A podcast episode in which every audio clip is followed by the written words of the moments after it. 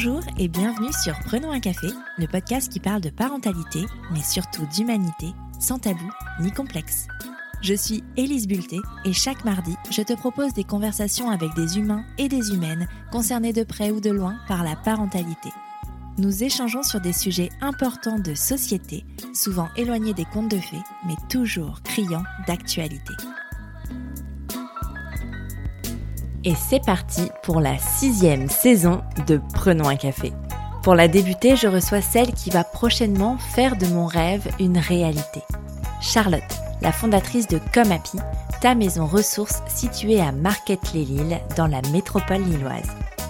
Ce rêve, c'est celui de te proposer des sessions caféinées dans la vraie vie, de nous rencontrer autour de sujets de parentalité sans tabou ni complexe, autour de bonnes choses à manger de papoter, d'échanger et de se rendre compte ensemble que nous ne sommes pas seuls à galérer. La première session de ce que nous avons appelé les soirées Prenons l'apéro aura lieu jeudi 21 septembre à 19h et aura pour thématique le couple après bébé, difficultés et baby clash. Je te mets le lien vers la page d'inscription en description de cet épisode. Mais revenons à Charlotte. Avant de créer Comme Happy, elle est devenue la maman de trois enfants de 11, 9 et 4 ans. Et quand elle est devenue maman, comme beaucoup d'entre nous, elle ne savait pas grand-chose de la parentalité, ni de ce que ça représentait vraiment d'élever des enfants. Alors des erreurs, elle en a fait. Quand sa première fille ne voulait pas manger et qu'elle a fortement insisté, alors qu'en fait elle a appris plus tard qu'elle était atteinte d'un trouble de l'oralité. Quand elle l'a laissé pleurer parce que c'est ce qu'on lui avait dit de faire et que ça l'a brisé de l'intérieur. Et puis, il y a eu le jour de trop, celui qui lui a fait comprendre que sa famille avait besoin d'aide, qu'elle est allée chercher et qui a éclairé son chemin. Aujourd'hui, Charlotte veut rendre ce qu'elle a reçu en éclairant le chemin des personnes qui en ont besoin, comme elle, elle en a eu besoin. Tu pensais être seule à galérer Mets tes écouteurs et prenons un café. Bonjour Charlotte. Bonjour Elise. Bienvenue sur Prenons un café. Merci. Tu vas voir, tout va très bien se passer. super. en tout cas, je suis super contente de te recevoir euh, sur le podcast. Euh, est-ce que, avant de commencer, tu peux te présenter en quelques mots pour nos auditeurs et auditrices, s'il te plaît? Alors, moi, je suis Charlotte, j'ai 38 ans, trois enfants, 11, euh, 9 et 4 ans, voilà pour les petits détails. Je j'ouvre une maison qui s'appelle Comme Happy, une maison autour de la parentalité, du développement personnel et du bien-être sur Marquette, dans les Hauts-de-France. Euh, Qu'est-ce que je peux dire d'autre? Oui, du coup, il y aura des conférences, des groupes de parole, des ateliers, donc euh, autour de ces trois thématiques-là. Donc en collectif, euh, dans une pièce de vie, vraiment, en fait, c'est une maison euh, qui est. Euh, enfin, je ne sais pas si je donne plus de détails tout de suite, c'est bien. après la fin de ma voilà. Continue. c'est bon. Je m'emballe, je m'emballe. Euh, donc du coup, l'objectif c'est de recevoir les gens comme s'ils étaient chez eux dans un salon et dans une salle à manger, en collectif. Et en fait, euh, en haut, j'ai des bureaux pour des praticiens, pour des rencontres en individuel. Super. Tu sais que tu te rends compte que je t'ai demandé de te présenter et que tu m'as présenté comme Happy. Oui, sans étonnement. Qui es-tu, Charlotte Alors moi, euh, je suis qui? Je suis Charlotte. Euh, voilà, je suis une maman, je suis une amoureuse. Euh, ça fait 17 ans que je suis avec mon amoureux. Voilà, qui s'appelle Julien. Euh, je fais de la com depuis toujours. Je pense que je suis piquée, je suis tombée dans le chaudron euh, toute petite en fait de ça. Donc c'était clairement une évidence pour moi euh, d'être dans la com. Et du coup j'ai fait le traditionnel parcours de communicant, on va dire. donc j'ai été dans l'opérationnel, dans l'événementiel, beaucoup beaucoup. Donc sans étonnement aujourd'hui d'organiser des événements encore d'un autre, autre échelle, on va dire. Et euh, je suis partie, euh, ça fait un peu euh, CV ce que je raconte. Bah, c'est ce qui est, j'allais pointer, c'est que c'est drôle parce que tu. Très professionnel. ouais, c'est ça, c'est que tu t'identifies beaucoup à la vie professionnelle. Mais c'est intéressant. on n'est pas là pour faire une psychothérapie, on est là pour faire un podcast. euh, je vais te poser la question traditionnelle. C'est pas que mon travail. Voilà. Mais justement, on va pas parler de ton travail ou très peu, tu vas voir. Euh, je vais te poser la question traditionnelle de Prenons un café, Charlotte. Est-ce que tu as toujours désiré être mère? Euh, Oui, oui. Eh ben, moi, j'ai toujours été euh, piquée. J'ai toujours, j'ai beaucoup joué à la poupée, tu vois, quand j'étais petite, vraiment, et même quand j'étais un peu plus grande, vraiment, j'adorais ça. J'ai gardé des enfants. Enfin, voilà, j'ai toujours adoré le contact avec les enfants. j'ai pas fait mon Bafa, étonnamment, mais ouais, j'ai toujours voulu être maman. et finalement, j'ai été maman à 27 ans ouais. pour la première fois. ce qui peut être plutôt jeune finalement. Enfin, souvent on me dit ça, mais euh, bon, j'ai pas l'impression que c'est aussi jeune que ça, mais euh, donc ouais, elle est toujours euh, voulu être maman.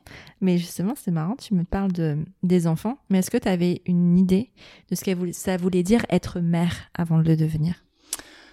Pour le coup, euh, pff, pas forcément. Mm. Je me rendais pas forcément compte de ça, tu vois. Oui, je- en gardant pas mal d'enfants, tu vois, je savais qu'il fallait faire le, le bain, Mm. les choses comme ça, tu vois, donner à Mm. manger, etc.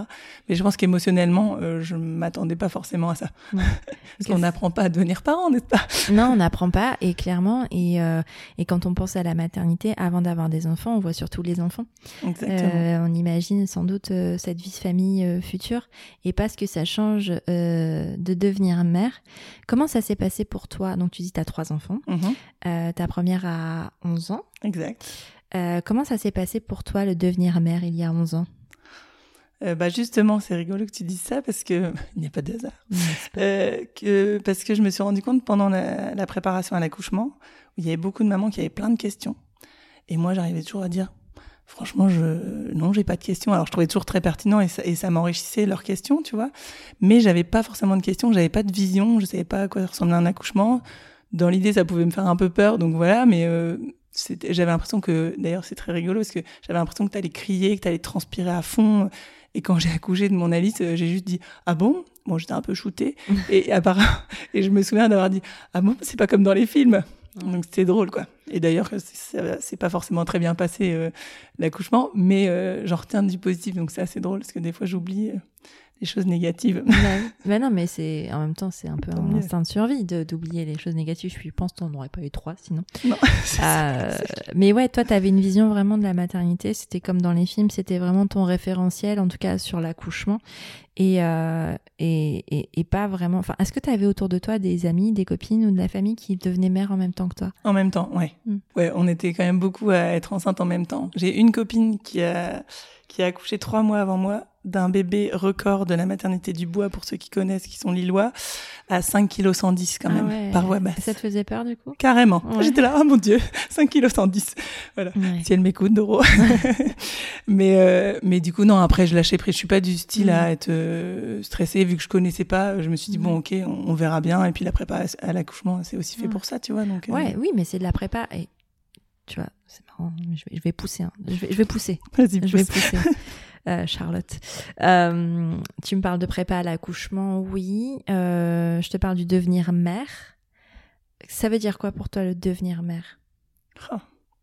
Aujourd'hui, avec mon recul, Ah oui, bah aujourd'hui, c'est aujourd'hui ouais, qu'on émotionnellement, c'est ça qui est. Ouais, tu sais pas trop à quoi t'attendre, clairement. euh, T'arrives. euh, Donc c'est plutôt l'émotionnel et parce que bah en fait tu sais pas, t'as pas de référence en fait, euh, même si t'as vu des autres enfants et en fait quand tu demandais les copines, bah on était tous euh, avoir les premiers ensemble, Mhm. tu vois.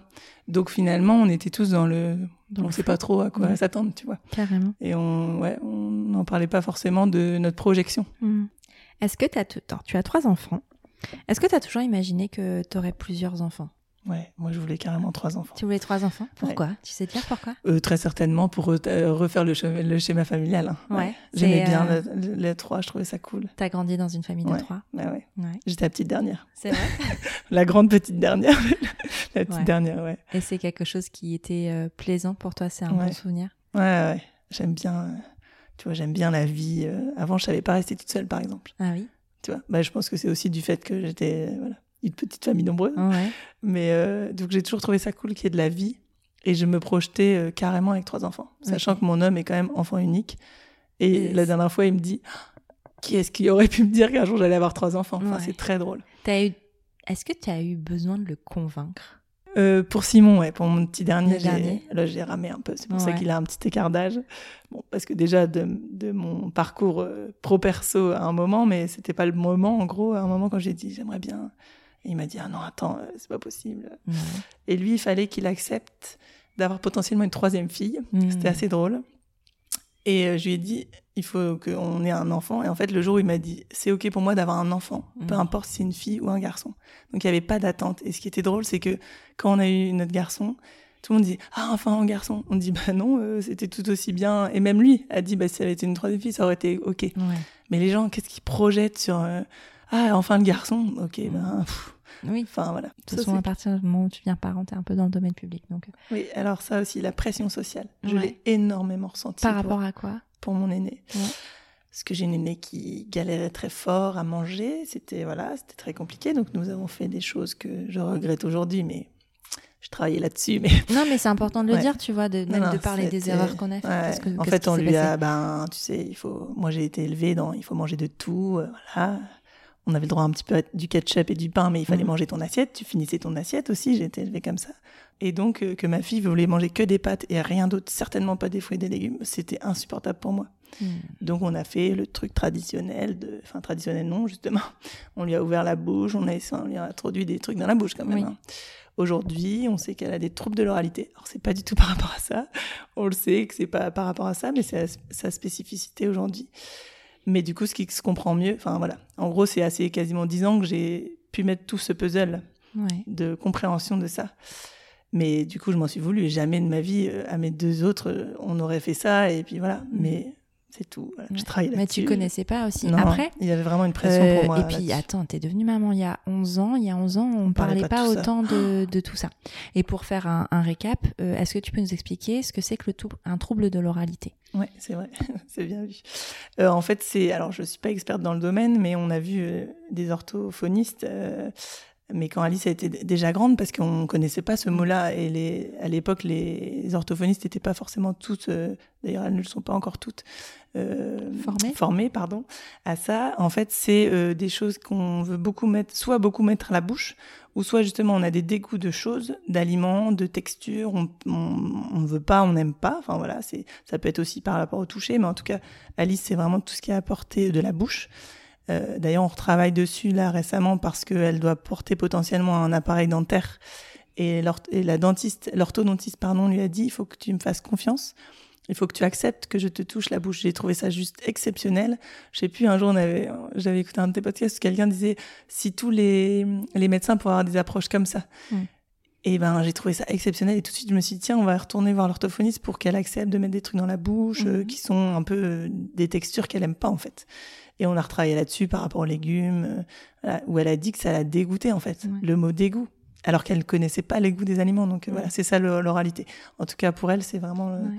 Tout ce qui a rapport à la bouche. Et en fait, c'était un trouble. Quoi, c'est pas Exactement. elle, c'était pas un caprice. Exactement. C'était pas euh, elle qui essayait de vous embêter, c'était vraiment une question de, ben, en fait, elle fonctionne de cette façon-là et c'est un trouble qui, euh, je sais pas, je pense pas qu'il y ait une raison, il y a juste des enfants qui naissent avec et d'autres pas. Ou alors, une... aujourd'hui, j'ai un peu f- personnellement, et Mm. finalement, j'en ai parlé aux médecins qui disent que ça peut être ça. Donc, euh, euh, en fait, elle est née avec un double cordon autour du cou. Mm. Voilà. Après, elle a fait beaucoup de RGO, mais à l'époque, on parlait même pas de ce mot-là. Elle faisait des régurgitations, mais elle, est- elle pleurait tout le temps. Elle avait vraiment mal. C'était quand même très complexe. Et du coup, je pense que tout ça, euh, mis bout à bout, fait que, ben, en effet, il y a ça. Ouais. Et les RGO, très certainement. Et pour elle, c'est difficile euh, de s'alimenter parce que l'alimentation est synonyme de douleur. Je Depuis pense est clairement. Ouais. C'est clairement. euh, et vu qu'on n'en avait pas conscience avant, et c'est pour ça Ouais. que ouais, c'est c'est vraiment des choses euh, que je veux mettre en lumière aussi euh, chez Mhm. Comapi, tu vois, ce genre de choses-là où les gens savent pas. Ouais. Et même des fois, les médecins vont pas forcément aller sur cette voie-là, parce que mon médecin il m'a dit bah oui, c'est vrai que là, quand vous me dites ça, ouais, ça peut être complètement lié, quoi. Mhm. Et, euh, et- mais tu vois, c'est pour ça que je dis c'est intéressant de parler aussi des erreurs et de ce que tu en Bien apprends. sûr. parce que ben euh, tu n'as pas consciemment euh, fait du mal à ton enfant Non, ou euh, enfin tu savais pas Voulu, ouais, c'est et surtout toi tu as été élevé comme ça potentiellement en fait alors on ne sait pas mais c'est peut-être un truc qui t'est arrivé aussi Ouais. ou peut-être que enfin tu vois il y a plein de le rapport au corps le rapport à l'alimentation c'est un vrai délire hein, surtout quand t'es une femme. Euh, et ça peut trigger et ça peut challenger euh, énormément euh, quand on devient parent. Euh, donc je peux comprendre hein, que quand ton, ton enfant mange pas, ça te, ça te stresse. Surtout Ah ouais, quand toi, tu as, été, tu as eu un, un rapport à l'alimentation dans ton éducation où en fait tu étais obligé de finir ton assiette ou ceci. En fait, ce genre de comportement, aujourd'hui on le sait. Alors il y a 30 ans, on le savait pas. Non, Il y a me l'a 40 ans, on le savait pas non plus. Donc en fait, blâmer nos parents aujourd'hui, ça n'aurait Pas de sens tout. parce Ah qu'en fait, euh, juste on ne savait pas. Exactement.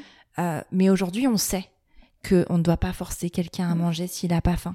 Euh, on euh, ne doit pas le forcer à finir son assiette même s'il veut un dessert. Enfin, il y a, y a vraiment des choses parce que sinon, ça crée un rapport à l'alimentation qui n'est pas sain. Non. Mais aujourd'hui, on le sait. Avant, on le savait pas. Ah, J'en ai reparlé avec ma maman et Ouais. elle m'en avait dit, elle dit bah c'est vrai que je savais pas et elle dit Mm. maintenant on m'a appris que il faut connaître sa satiété. Personnellement, je ne connais pas ma satiété. Si j'ai une grosse assiette devant moi, je parle avec quelqu'un, je vais finir mon assiette, Mm. quitte à en être vraiment pas bien après. C'est très rare et vu que je mange assez vite et si je parle en même temps. Mm. voilà. Non mais il y a un vrai sujet quand même. Ouais. Ah bah oui, mais parce qu'on n'a pas une éducation à l'alimentation qui est forcément saine. Mm. Et, euh, et oui, non, enfin, c'est euh, t'as tellement été appris à ça qu'on s'écoute pas. Alors que les enfants, si, enfin, automatiquement naissent comme ça. C'est-à-dire qu'un enfant qui va pas finir son biberon, soit c'est parce qu'il y a une douleur, un RGO, comme tu disais, mais juste s'il a plus faim, il a plus faim. Et les enfants savent. Et les enfants sont euh, d'instinct, euh, ils connaissent leur satiété. Mais en fait, c'est avec l'éducation et le fait de forcer à manger qu'on va justement euh, transformer ça. Mm. Et que du coup, on va les éduquer à ne plus s'écouter. Mais pour, Bah, plein, ça- de, pour plein de sujets. Hein. Mon Dieu, ce que j'allais dire. Le pleure pas, c'est bon, t'as pas mal. euh, Ouais. Mon Dieu. Mm. mais pour tout, pour beaucoup Ouais. de choses. Et, euh, et aujourd'hui, je pense que, euh, en tout cas, nos générations apprennent euh, à plus écouter les enfants, ce qui Mm. peut trigger un petit peu les anciennes générations. Mm, Parce que c'est comme une remise en question de l'ordre établi, mais en même temps, il faut aussi leur rappeler que eux aussi ont remis en question l'ordre établi. Ils n'ont Ouais. pas fait exactement ce que leurs parents ont fait, parce qu'ils avaient plus de choses, moins de choses que nous, mais plus de choses que leurs parents. Et c'est comme ça que on évolue aussi, et c'est l'évolu- l'évolution humaine ne fonctionne que comme ça. Tellement. Et toutes les générations m'ont dit, mais ils sont cons ces jeunes, tu vois. Toutes les générations m'ont dit. Et aujourd'hui, on se retrouve à dire ça, nous aussi, se dit, ah, putain, pourquoi je dis ça? Et juste, c'est parce que c'est un écart générationnel et que c'est normal. Exact. Tu vois. Mm, mm. Tout à fait d'accord. Donc, parce que c'est marrant, hein, parce que tu me parles de ta maternité, mais il faut aller creuser un petit peu pour aller trouver les mots RGO, les mots troubles de l'oralité et tout ça. Comment tu le vis, toi, ça? En tant que maman et en tant que personne? Euh, quel est des troubles de l'oralité? Bah ouais. Bah, et c'est vrai que ça aussi, j'ai, je me suis rendu compte que moi, ça me dérangeait parce que aussi, euh, j'adore la, j'adore manger. Hmm. Et du coup, euh, je disais non mais moi, j'adore la bonne bouffe. tu vois, je trouve ça toujours très convivial, etc. Et que du coup, mais aujourd'hui encore, avec les trois là, ben c'est un truc de dingue parce que nos repas, c'est souvent le chaos. Alors je sais pas si c'est chez tout le monde comme ça. Il y a quand même beaucoup de gens, je pense, en en discuté avec les copines, mais vraiment, je leur dis, je sais pas pourquoi il y a ça. Mais nous, on doit avoir des attentes inconscientes sur les repas. Et du coup, tout de suite, tout le monde s'énerve. Enfin, c'est assez fou, quoi. Ouais, Chez moi, c'est pas le chaos. Bah, et c'est pas pour crâner. Attention. Non, non, non. hein. Chez moi, c'est pas le chaos parce qu'on a un total lâcher prise sur le sujet. Ouais. Dire qu'il y a des jours, des... elle va manger trois assiettes et ça sera ok. Des jours, elle va pas toucher son assiette et ça sera ok. Moi, j'ai eu beaucoup de mal à travailler sur le euh, petit déjeuner parce que des fois, le matin, elle a pas faim et la laisser partir à l'école sans qu'elle ait mangé. Moi, ça me, Ouais, oui. ça me trigger un peu. Mais en même temps, elle a pas faim. Tu vois? Et ça demande, euh, c'est pas facile. Ça demande beaucoup de, de travail quand même d'en arriver là, quand, selon les éducations à l'alimentation qu'on a pu recevoir. Mais chez moi, c'est jamais le chaos. Ouais. Parce qu'en fait, on a zéro attente. Je pense qu'on n'a pas des, on n'a plus d'attente euh, de nourriture, parce Mhm. que pareil, hein, maintenant, euh, mon petit dernier, tu manges pas, ok, mais tu restes à table, ça c'est notre volonté de, de convivialité, Mhm. tu vois. Euh, mais c'est ok qu'il mange pas, enfin voilà, faut vraiment, il y a lâcher prise là-dessus. C'est plus cette convivialité Mm. Et que bah ils se chamaillent. Après c'est des Ouais. enfants, tu vois, mais euh, le jour de la Ouais. rentrée par exemple, c'était un sacré chaos, vraiment. Mais question, pourquoi c'est important que tes enfants ils restent à table, même s'ils ont fini de manger? Très bonne question, je mets un joker, j'en sais rien. Non, parce que vraiment, c'est un truc. Euh, je sais plus où j'étais euh, il y a pas longtemps. Et c'était une des règles. Et nous, c'est pas une de nos règles. Et en fait, je crois que j'y ai jamais pensé. C'est-à-dire que si. Mais vraiment, j'avais jamais. J'avais jamais conscientisé ça. C'est-à-dire que nous, si elle a fini de manger, elle peut sortir de table, mais même elle le demande pas et c'est ok. Mais parce qu'en fait, moi, je sors de table régulièrement, par exemple. Enfin, j'ai des problèmes avec les bruits de bouche. Donc, euh, c'est compliqué pour moi de. Enfin, quand je mange, je les entends pas, donc ça va. Mais si, euh, par exemple, moi, je prends rarement un dessert, et si eux prennent un dessert, en fait, j'entends tout, et donc je m'en vais ah ouais. et je prends pas le dessert avec eux. Et au début, j'avais l'impression de genre de les trahir ou de les abandonner, tout ça. Et en fait, juste je m'écoute parce qu'en fait, c'est insupportable pour moi. Et plutôt que de leur mettre ça euh, sur euh, le dos Ouais, bah et de les stresser, juste je m'en vais. Donc en fait, le fait de sortir de table, c'est pas un sujet pour nous. C'est-à-dire qu'en fait, Alice, même la mienne pour le coup, euh, si elle a fini de manger, bah elle va faire sa vie. Et nous, on reste à table. Et puis Oui, en fait, c'est cool, ça nous fait un moment tous les deux et on est bien, tu vois. Mais pourquoi c'est si important que ça dans beaucoup de familles Ouais, ouais. françaises Oui, c'est- dû à l'éducation, je pense aussi. ouais. de rester à table même Ouais. quand on a fini. Et, et par contre, on n'est pas. Alors, quand ils ont fini, tu vois, ils peuvent, ils débarrassent. Et Ouais. ça, c'est un truc qu'on a instauré pour le coup, Ouais. que chacun débarrasse son assiette. Mais euh, nous, si on n'a pas vraiment fini, euh, c'est bon. Mais c'est vrai qu'on a envie. Je pense que c'est plus de, de la part de la convivialité, tu Mhm. vois, euh, d'avoir un moment tous les cinq. Ouais. Mais euh, c'était une bonne question. Je, je vais creuser. Non, parce qu'il y a plein de moments de convivialité, tu vois. Moi, par exemple, mon mec me dit beaucoup autour de l'alimentation. Moi, j'adore papoter à table. Enfin, genre, mais je parle tout le temps, donc forcément. Mais, Voilà. et ma fille parle tout le temps aussi. J'adore papoter à table et mon mec, il a du mal avec ça parce qu'il dit, mais en fait, regarde, elle mâche pas bien, ou elle avale pas bien, ou elle va. Et je suis là, mais oui, mais c'est le seul moment où on peut vraiment parler. Euh, vois, c'est trop bien. Et en fait, vraiment, on a des, des, pré- des mini conflits avec ça, de se dire, tu vois, chacun son truc. hein. Vraiment, moi, le truc à table, je m'en fous, mais alors, euh, sortir de table, je m'en fous, mais autre chose, euh, oui. Et de dire, mais en fait, pour moi, c'est important d'échanger à ce moment-là, parce que je suis persuadée, et c'est sans doute que moi, ou il y a peut-être d'autres gens, mais c'est pas une vérité universelle, hein, que ben les moments d'échange à table, c'est quelque chose euh, de chouette. C'est là où tu crées Mm. du lien. Ouais, c'est là où, euh, où ben voilà, il y a, il y a- on se raconte nos journées, tout ça, et c'est un moment où on est ensemble. Mais. Bah, donc moi, du coup, pareil, moi, mais- je parle à ce moment-là et tout, donc, et il me dit mais laisse-la manger. Mais en fait, elle parle tout le temps aussi, donc en fait, soi, je n'ai pas besoin de lui poser de questions pour qu'elle parle. Mais euh, et, et- et vraiment, c'est ça qui nous trigger. Pourquoi? Moi, je sais- j'ai j'ai été de réfléchir pourquoi, Ah. parce que comme on se dispute beaucoup, je me dis il y a un truc. C'est pas inné, c'est voilà. Donc il y a un truc. Pourquoi? Parce qu'un jour, j'ai lu dans le livre de Michel ou de Barack Obama, un des deux, je ne sais plus, que le moment du repas le soir, c'est le moment où ils échangeaient et que c'était le moment où, en fait, ben vraiment, il y avait un truc qui se passait. Et c'était leur meilleur souvenir. Et moi, j'avais envie, et j'ai toujours envie, Bah. que ce soit les meilleurs souvenirs de ma fille, en fait. Et j'ai envie que ce soit mes meilleurs souvenirs. Est-ce que j'ai raison? J'en sais rien. Peut-être pas. hein. Peut-être qu'en vrai, on devrait tous manger en silence pour mieux digérer, pour plus pour pas avoir mal au ventre et pas être ballonné. Ah. Probablement. Mais aujourd'hui, moi, ce qui compte, c'est pas tellement qu'on soit ballonné ou pas, c'est avoir ces bons souvenirs. Bah, tu vois, moi, c'est ça. Et finalement, eux, ils sont pas forcément conditionnés à vouloir parler de leur Non. journée. Parce qu'en plus, tu leur dis, par contre, tu parles, enfin, euh, tu manges, donc euh, Oui. voilà. Tu vois, il y a cette ambivalence. mais Oh là là. Ces adultes.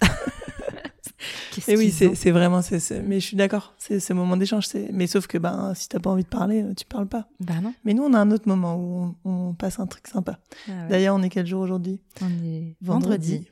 Et le vendredi soir, chez nous, c'est normalement, on sort pas le vendredi soir pour avoir ce moment apéro avec nos enfants Ah. où on a, un- on rigole en disant on a un bâton de parole et tout le monde doit écouter la personne qui parle, ce qui est quand même assez complexe quand on est cinq. Ouais. Mais voilà, pour avoir le, le total, et puis on dit soit un truc cool dans notre journée, soit qu'est-ce qui s'est passé dans la semaine, ou voilà, et on discute euh, vraiment. Et ça, c'est un moment d'échange qu'on. Des fois, les copines elles disent allez lâcher, viens euh, le vendredi soir. Non, non, non. Ouais, c'est important pour. Ah ouais, euh, ouais. pour euh, votre équilibre familial. Et, mais c'est trop chouette, tu vois, de mettre ce genre de choses en cool. place et euh, d'avoir. Mais en même temps, ce que ça dit, ce qu'on dit, c'est que ben en fait, les conventions sociales et, et, et tout ce qu'on nous a inculqué, en vrai, on s'en fiche un peu. C'est à nous de créer nos règles, en fait. Tout à fait. Tu vois, toi, tu crées tes règles du vendredi soir. euh, moi, c'est la papote de à peu près tout le temps. Parce que je réfléchis si on a un temps de discussion, mais en fait, c'est à peu près du lever au coucher. Donc oui, on en a. Mais enfin, tu vois, de, de, de lâcher prise sur certaines choses. Et peut-être qu'en fait, si ça, il y a un élément de blocage, et c'est peut-être que ça fonctionne pas pour tout le monde. Exactement. et ça peut être euh, intéressant d'aller voir justement quels sont les ajustements qu'on peut avoir. Si peut-être le repas, le moment du repas est en chaos, d'essayer de comprendre pourquoi. Mhm. Peut-être que chacun, on n'a pas tous le même fonctionnement. Peut-être que euh, il y a des enfants qui vont bouger plus et pour qui euh, être à table c'est compliqué. Non, mais c'est Mais vrai. je tu souris vois. parce que Bah mon oui. Adèle, euh, elle ne sait pas rester à Voilà. table. Mais parce que c'est compliqué, mais c'est sûr. compliqué physiquement. Euh, c'est impossible en fait. Et de Ouais. comprendre qu'ils font pas exprès pour nous embêter. C'est juste qu'il y a des fonctionnements chez ça. Enfin, on fonctionne pas tous de la même façon. Et donc, Exactement. euh, et des fois, et- il y a des intolérances. Même nous, en tant que parents, Bah on est oui. Ah intolérants non, mais des fois. complètement. Mais bien sûr, attends. Et on fait tous des Hein erreurs. hein. Ouais. Mais. Non, mais Adèle, du coup, on lui dit. À un moment, on avait acheté un, un petit euh, siège. euh, comment on appelle ça Un petit truc de yoga. Enfin, pas de yoga, de pilates, de préemption. Un Mhm. coussin de préemption. Donc, ça, ça fonctionnait un temps parce qu'elle avait tellement envie de bouger tout le temps. À un moment, des fois, on lui dit Tu peux être debout parce qu'on a un- dans la cuisine, on a un grand plan de travail. Mais par contre, tu manges au-dessus de la table. Ouais. Oui, pour pas en foutre partout. Il y a Voilà, un moment, on est dans l'idée. Bon, on a un super aspirateur parce que Mais franchement, avec euh, un, C'est voilà, chiant. on a un chien aussi qui fait aspirateur. Nous, on est total cliché. hein. On a le Labrador. Écoute, mais si vous êtes heureux dans le cliché, Oh pourquoi oui, c'est très bien. Bah voilà, en fait, en vrai, on s'en fiche, enfin, tu vois. Euh. Mais euh, c'est marrant ce besoin de se, de se justifier, tu vois, genre, oh, on est dans le cliché, ah, on est ceci, ah, on est cela. Bah, en fait, on s'en fout, t'es heureuse, bah, cool, Ah bah ouais, carrément. tu vois. bon, parce qu'on a passé beaucoup de temps sur euh, les repas. Ça, mais ça peut être c'est intéressant. Enfin, moi, je trouve ça, intéressant. ça me questionne, du coup, c'est Voilà. bien. Écoute, je pose des graines, moi. Euh, donc, euh, on en était à. euh, vous avez une première fille. À quel moment vous décidez d'avoir un deuxième enfant? Est-ce que chez toi, ça vient vite? Ouais. Ouais. Parce que pareil, dans le, le schéma familial, on est, on est trois, du coup, comme je disais, et on a deux ans d'écart chacun. Mmh. Et moi, je trouvais ça cool. Ouais. Et du coup, rapidement, en fait, ça vient hyper naturellement aussi. euh. Sauf qu'on a une première qui, qui émotionnellement, euh, je pense qu'elle n'est pas forcément prête pour être sœur, ou en tout cas, Ouais. c'était costaud. Donc Ouais. on a rigolé en disant, euh, il y a des copains qui ont dit, et vous en avez fait une deuxième? Vous êtes fort. Mais qui est pas du tout pareil, bien entendu. Et euh, non, ça se, ça, se, ouais, ça se fait naturellement. Et elles ont ouais, deux ans, un tout petit peu plus, deux ans et trois mois d'écart, tu vois. Et ça se passe comment alors? Parce que tu dis euh, ta première, elle était pas prête à être sœur, ça veut dire quoi? Je sais pas si elle était pas prête à être Oui, sœur, mais- mais, on faisait- il y avait émotionnellement, elle, elle faisait des. Alors à l'époque, on disait des caprices. euh, Enfin, Mm. pas nous, mais en tout cas, je te disais la fameuse pression sociale. Ouais. On nous a dit, il faut la laisser pleurer et tout. Donc nous, on a tout entendu, on a tout essayé, bien entendu. Ouais. La laisser pleurer, par exemple. Ben, on a, un- en tout cas, nous deux, au moins une fois ou pendant deux heures, Ah oui. à hurler comme si tu l'égorgeais, sauf qu'elle était derrière la porte. Autant te dire que ça te marque, vraiment, vraiment, vraiment. Donc non, maintenant avec Simon, tu vois, par exemple, très, parce que c'est lui qui est le plus petit, tu vois. Bah, il pleure, ok, il y a quoi Qu'est-ce que c'est Mm. Qu'est-ce qui se passe? T'as appris. C'est fou. Mm. Ouais, ouais. Malheureusement, désolé Alice pour le coup, mais Mm. voilà, on apprend clairement. Et Mais il faut coup, remettre euh, vraiment les choses dans leur contexte. Il y a tout à 10 fait. ans, On n'en parlait pas. c'est pas la même chose. Pas du tout. Donc, euh, Ouais. t'as fait Ah du mieux mais- que t'as pu au moment non, où t'avais les informations. Enfin, voilà. Exactement. ouais, ouais. Non, non, mais du coup, c'est intéressant parce que justement, dans le Mm. cheminement, tu vois, c'est ça. Et du coup, plus écouter, bah voilà, si- s'il y a des pleurs, qu'est-ce qui se passe derrière, en fait? Et ça, c'est ouais, un besoin, c'est il y a un truc qui va pas. Enfin, voilà. Et donc, Alice, ouais, émotionnellement, c'était des, des grosses crises de colère. Donc, on a été euh, voir une psychologue euh, très vite. Parce que, en fait, on lui disait que si elle s'habillait pas, par exemple, ça aussi, on apprend, euh, qu'elle allait aller en pyjama à l'école. Voilà, donc elle, elle avait dit, ok, alors en fait, si je suis en pyjama, je vais aller à l'école en pyjama, mais si je suis toute nue, ils vont pas m'emmener toute nue à l'école. Donc elle, elle se foutait toute nue, enfin elle se mettait, pardon, toute nue. Et jusqu'au jour où on s'est retrouvés à deux à, à lui, à la, à la forcer à s'habiller. Et autant te dire que ce jour-là, à vie, ça sera gravé. Et on s'est regardé toute la journée, on était hyper mal. On s'est appelé plusieurs fois dans la journée en disant, punaise, toi aussi, bah oui. Et même Julien, ça l'a choqué, alors que c'était pas forcément, enfin, je, je pensais pas que ça allait le choquer. Et on a dit, bah là, faut faire quelque chose. Il faut qu'on se fasse aider parce qu'elle va passer par la fenêtre un jour. Enfin, tu vois, Mm. le, c'était vraiment, euh, c'était horrible pour Ouais. le coup, vraiment. Et donc, euh, bah, elle a été voir quelqu'un, pareil. Par contre, on n'a pas du tout été, euh, on s'est pas senti coupable ou, enfin, tu vois, voilà, c'était hyper ok euh, qu'elle aille se faire aider pour que nous aussi, qu'on Ouais. comprenne plein de choses. Tout. c'est vous aider tous les trois. Tout à fait, non. C'est pas. hein. euh, Quand, euh, voilà. ouais, mais pour fait. apprendre à son fonctionnement et Exactement. comment, euh, comment vous pouvez vous adapter à son fonctionnement. Parce Ouais. que je pense que, peut-être moi maintenant, peut-être parce que oui, dans le début, j'en sais rien, mais que on- avant, en tout cas, on faisait en sorte que les enfants s'adaptent à nous et s'adaptent à des fonctionnements qui n'étaient pas les leurs au lieu de s'adapter à leur fonctionnement. Euh, la vérité, très honnêtement, c'est que ça marche pas comme ça en fait. Mais non. Ça marche pas comme ça. Les enfants sont pas des pâtes à modeler qu'on doit modeler euh, euh, à notre image ou à la façon dont on doit euh, nous, euh, d'où on voit la vie nous en fait. Ben non, c'est sinon c'est de l'intolérance en fait. Ouais, Et ça marche pas comme ça. exactement. Donc il faut apprendre et c'est dur. Hein. C'est dur d'apprendre comment fonctionne ton enfant parce qu'en fait souvent et on en parlait tout à l'heure en off, il nous renvoie quand même beaucoup de nous. Le fameux effet miroir, Ouais. oui, tout à fait. Donc du coup, quand tu vois des choses et toi tu réagis en tant qu'adulte comme potentiellement on a réagi avec toi, ben en fait non seulement ça fait peut-être un peu de mal à ton enfant, mais ça te fait du mal à toi aussi. Ah, c'est sûr. Et quand Mm. tu cherches un agissement différent, tu dis en fait moi j'aurais aimé qu'on agisse comme ça avec moi. Mm. Et c'est double peine un peu, c'est un peu double double claque Ouais. de se prendre ça, et dire ah oui en fait ben, on n'a pas agi comme ça avec moi pour plein de raisons. hein. Ouais. Encore une fois, on Pareil. blâme personne, mais Mm. pour plein de raisons. Et, et c'est ça, je pense, le plus dur, un petit peu. Ouais, tout à fait. Ah, ça, c'est... je te rejoins carrément. Et quand vous avez vu cette, euh, cette psychologue, est-ce que vous avez vite vu euh, des changements? Non, on s'est pas senti. Pour le coup, elle, ne- elle voyait beaucoup Alice et Mm. pas nous. D'accord. Euh, parce que moi, j'ai trouvé ça très pertu- Enfin, en tout cas, c'était pas ok pour moi parce que je, elle faisait pas de retour, tu vois. euh, Mm. C'était un peu perturbant finalement pour nous, euh, aussi surtout pour moi en tout cas. Euh, et du coup, on a, on en a parlé avec sa maîtresse euh, euh, à l'époque, qui me dit, qui nous a dit, ah bah, allez voir peut-être cette personne-là, elle sera peut-être plus adaptée Mm. pour Alice. Et en effet, cette personne-là, comme par hasard, elle a vu, je pense, une fois Alice. Et nous, par contre, plusieurs fois. pour lâcher Bah des choses, voilà. Parce qu'Alice, elle avait des, des petits tics, il fallait toujours euh, euh, faire les, les plis aux chaussettes. Moi, ça m'exaspérait, mais Mm. après, on a dit, ok, ça va. Enfin, voilà, elle voulait choisir ses vêtements très, très, très petites, en fait. Et puis moi, euh, Le clairement, voilà, le contrôle, tout à fait. Tu vois, il y a du dos avec Alice, en fait. Ah, vous avez appris à devenir parent avec elle. Tellement, ouais. Donc Tellement, après, en fait, c'est pas qu'il y a moins de doses avec les autres, c'est que vous aviez déjà appris des choses. Ah, oui, oui. Ah bah autant te Mm. dire qu'Adèle, elle te fait des associations improbables, ne serait-ce que ce matin notamment. Mais en fait, ça lui correspond tellement. Donc je dis ok. bah, y a lâches prise. Et Alice, je l'aurais pas laissé partir comme ça, par exemple. Quand- Plus petite en tout cas.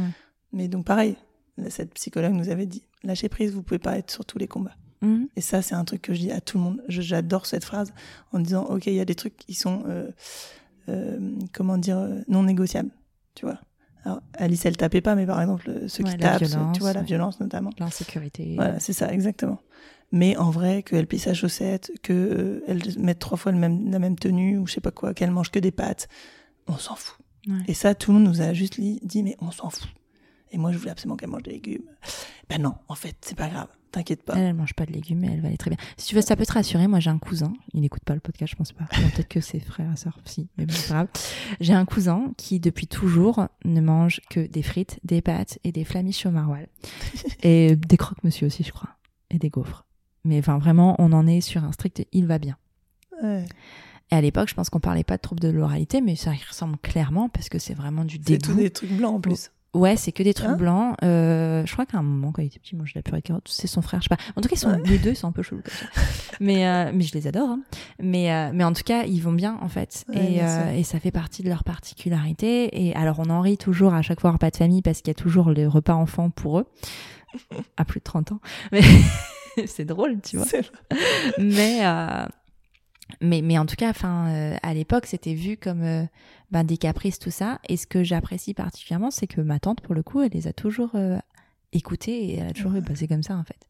Et c'était pas un combat. Par contre des remarques mais elle s'en est pris mais des bah oui. milliards. Ah bah, moi aussi, je peux te dire. Des- je sais pas ce qu'elle répondait parce que moi, moi j'avais un regard de, de petite fille hein, mais je sais pas quel était son, son rapport à ça mais elle a reçu des milliards de remarques sur ce sujet et encore aujourd'hui en fait Ouais, bah. alors qu'ils sont quand même majeurs, euh, parents. Enfin, je veux dire, euh, ils ont leur vie, quoi. Ouais, ça, c'est- Mais, euh, mais encore Ouais. aujourd'hui, voilà. Est-ce que ça les empêche Enfin, je veux dire, leurs enfants mangent absolument de tout. C'est ça qui est Ah, drôle, bah, tu vois.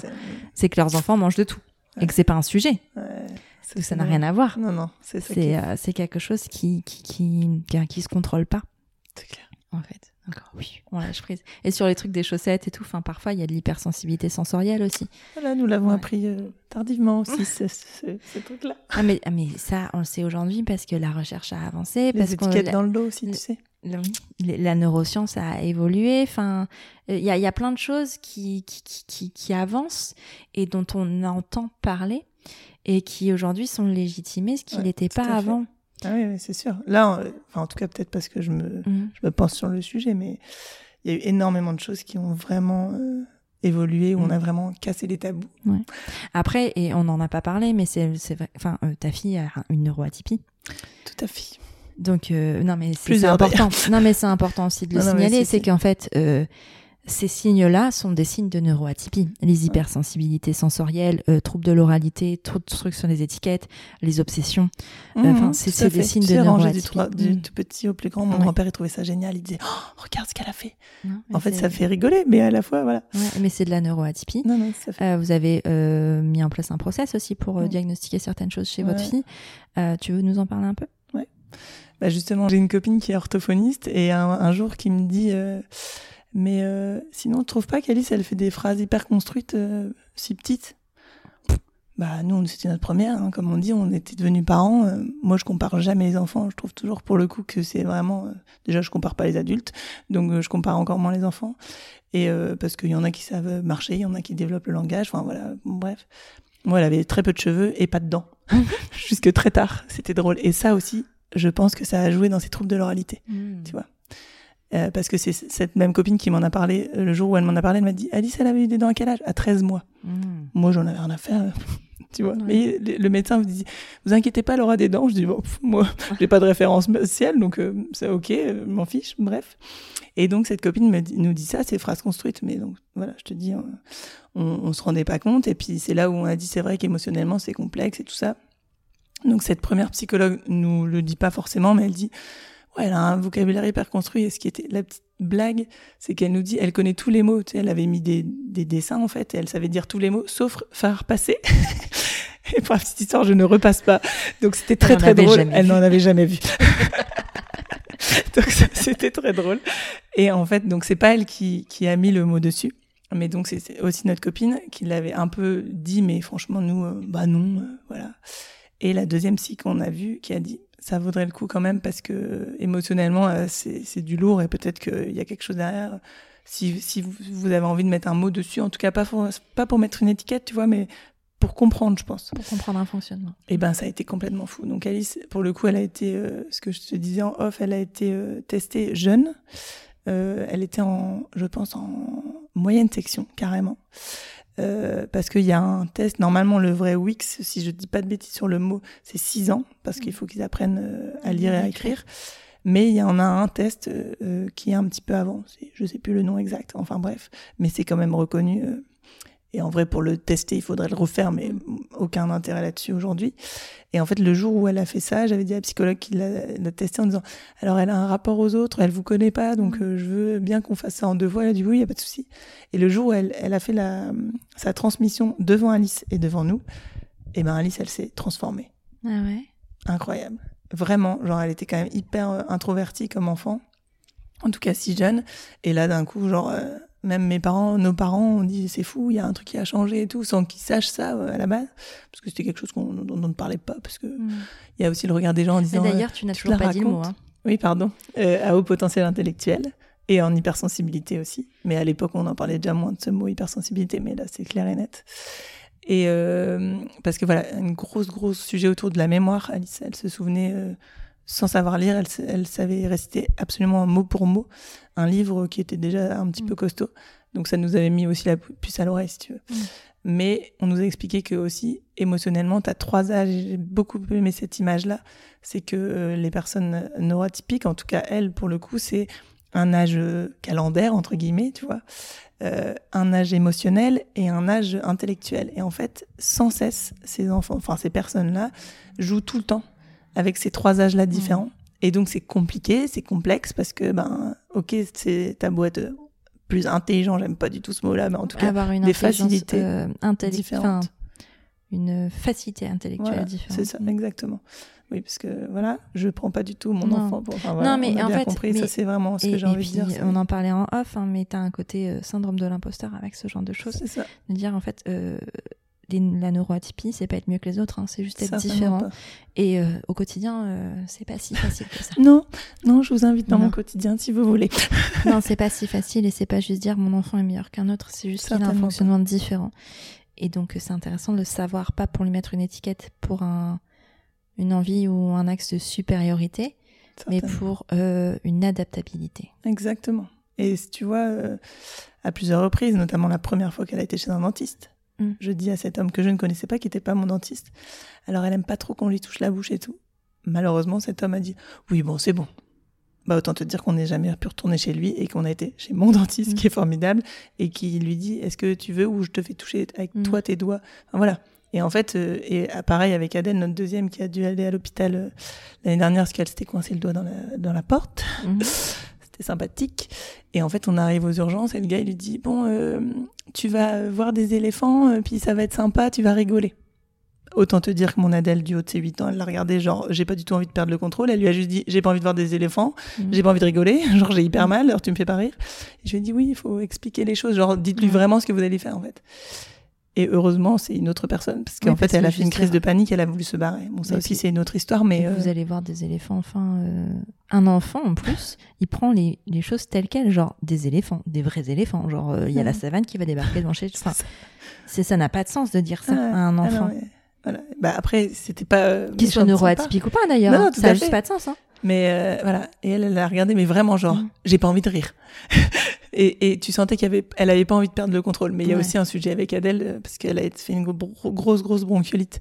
Donc en fait, elle a eu des tubes dans le nez euh, Mm. à un mois de vie, donc forcément, on lui dit, euh, tu vas être dans un hôpital et tout. J'ai compris ça aussi après. Ouais. Elle a voulu se barrer en fait quand le mec il lui a dit ça. Mais vraiment, un animal, vraiment. Ouais. Et elle a voulu le tenir. Le mec, il a voulu la tenir. J'ai dit, vous la tenez pas du tout. on va aller ailleurs et on va revenir après quand elle Mm. sera tranquille. C'était assez fou, ça aussi. Comme quoi, on va pas dire, mais on, on se souvient. Ouais. Ah bah oui, complètement. Il y a des empreintes émotionnelles Ah assez bah, fortes. bien sûr. Et puis vraiment, enfin, vouloir mettre tous les enfants dans la même case en disant euh, les enfants fonctionnent comme ça, euh, non, en Mm. fait. Mm. Neuroatypie ou pas neuroatypie, enfin, tous les enfants sont différents. Et on apprend à être parents de nos enfants.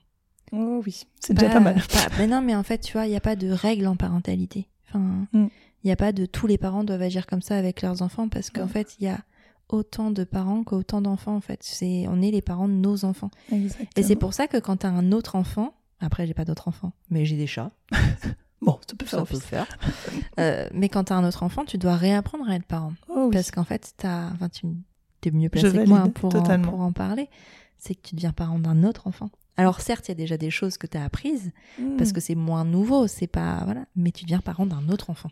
Et qui souvent absolument pas la même personnalité. mais parce que t'es pas d'ailleurs. euh, la même personne que ton voisin ou que ton même ton frère ou ta sœur en fait. Enfin toi, euh, Tout à fait. c'est pareil. C'est assez fou d'ailleurs. Des fois, tu te dis, ah punaise, ça marche avec elle et là, ça ouais, marche ça pas. marche pas. Ah bah non, tellement, tellement, Ah ouais. tellement. Ah oui, je valide totalement ça. Mais en même temps, ça a des côtés positifs dans le sens où vous avez appris tellement avec votre première. Vous avez fait des erreurs et, et des choses que vous voulez pas reproduire qu'en fait avec vos deux suivants, peut-être qu'à certains niveaux c'était plus fluide Ah, parce ah, que vous avez appris. Certains, certains. Donc c'est aussi positif. Ah oui, oui. Des fois, je me dis, je sais pas si c'est Simon, on dit ça à un enfant facile, par exemple, tu vois, un Mhm. peu le cliché. Alors, je dis, on dit beaucoup de mots de cliché aujourd'hui, je trouve. Et, et en fait, euh, c'est assez drôle parce que je sais pas si c'est parce que c'est un garçon, parce que j'en ai pas eu avant.